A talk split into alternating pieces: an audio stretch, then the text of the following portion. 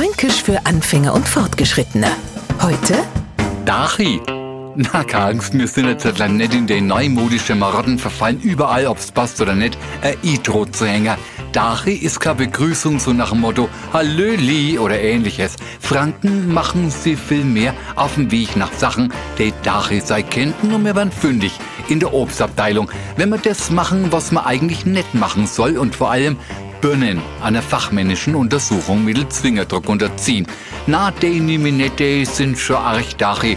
Will heißen, die sind so wach, dass unsere Finger mühelos durch die Schollen quatscht sind. Zum Glück hat die Birn zwei Seiten und wir können es mit der Nu Golden nach oben wieder hinlegen. Das ist dann allerdings eine Unverschämtheit.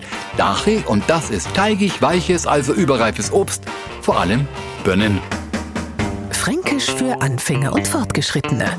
Täglich auf Radio F und als Podcast unter radiof.de.